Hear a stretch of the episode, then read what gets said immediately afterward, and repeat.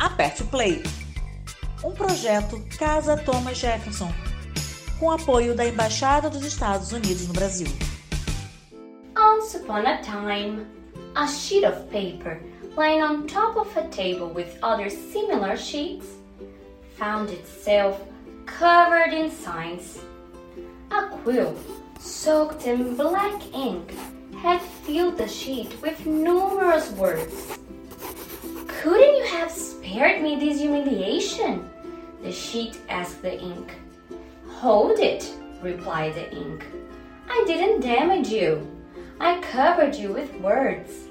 Now you are not just another sheet, you are a message. You are the guardian of human thoughts. You have become a precious document.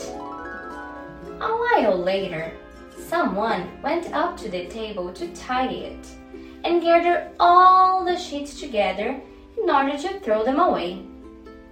Upon noticing the sheet with all those words in ink, they threw away all the blank sheets, keeping the only one that had been written on.